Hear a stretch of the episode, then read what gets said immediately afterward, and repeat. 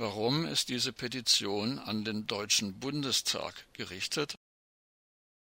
Ganz formal und auf der Grundlage unseres Grundgesetzes ist der Deutsche Bundestag für Gesetze zuständig. Kleiner Rekurs in Staatsbürgerinnen und Staatsbürgerkunde. Unser Staat ist gemäß der Theorie der Gewaltenteilung, die auf die Aufklärer John Locke und Montesquieu zurückgeht, in drei Gewalten aufgeteilt.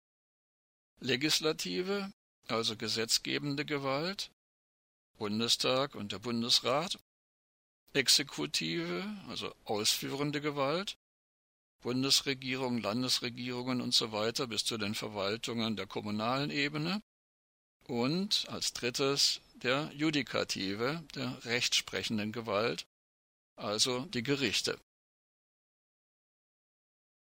Da diese Petition ein gesetzliches Verbot fordert, ist dementsprechend laut Grundgesetz der Deutsche Bundestag der sogenannte Ansprechpartner.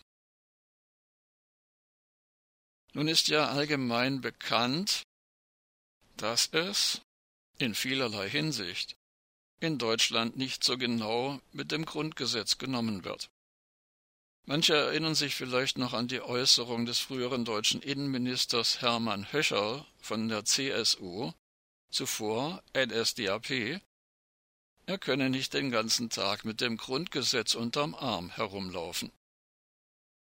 Tatsächlich ist es ja so, und kaum jemand wird das ernstlich bestreiten, dass die Bundesregierung die Gesetze macht oder von Lobbyistinnen und Lobbyisten schreiben lässt und diese dann mit Hilfe ihrer Mehrheit und dem freien Gewissen der MdB im Bundestag und falls nötig auch im Bundesrat durchwinken lässt.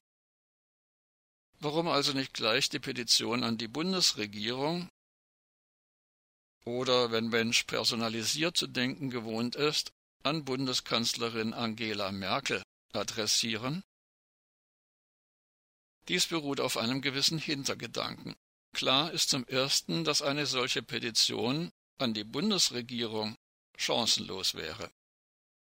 Denn wir dürfen ja nicht leichtfertig davon ausgehen, die gegenwärtige in der Petition als unübersichtlich gekennzeichnete Handhabung von metallischem Schrott aus dem Abriss von Atomkraftwerken sei unbeabsichtigt oder gar von Zufall bestimmt.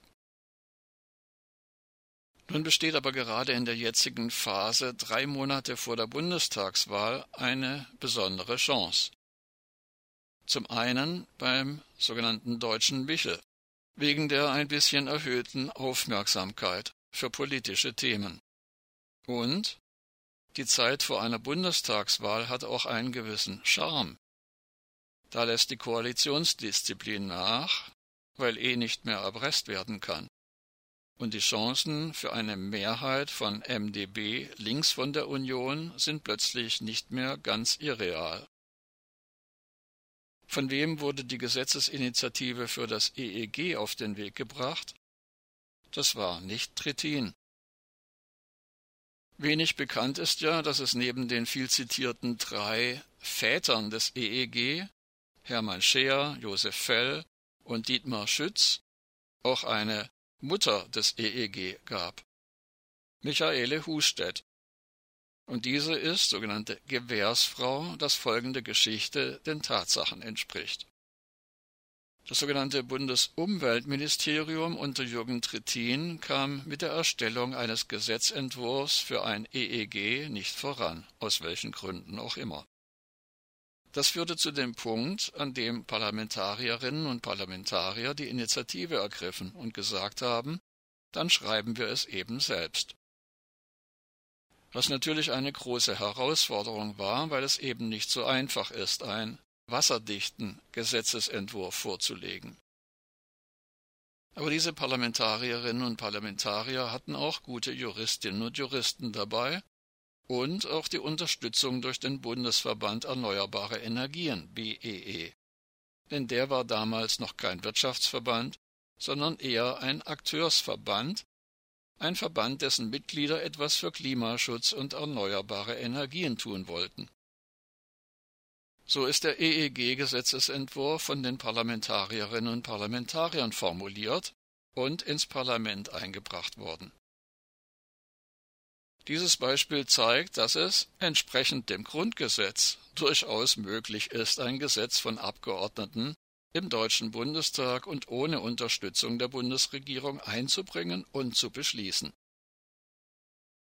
Entscheidend ist selbstverständlich, dass genügend Druck von der Basis entsteht und sich genügend MdB überlegen, dass es vielleicht ihre Chancen, wiedergewählt zu werden, steigert, wenn sie sich für das geforderte Verbot engagieren. Insofern sind sogenannte Ansprechpartnerinnen oder Ansprechpartner ganz sicherlich auch die Kandidatinnen und Kandidaten in den jeweiligen Wahlkreisen.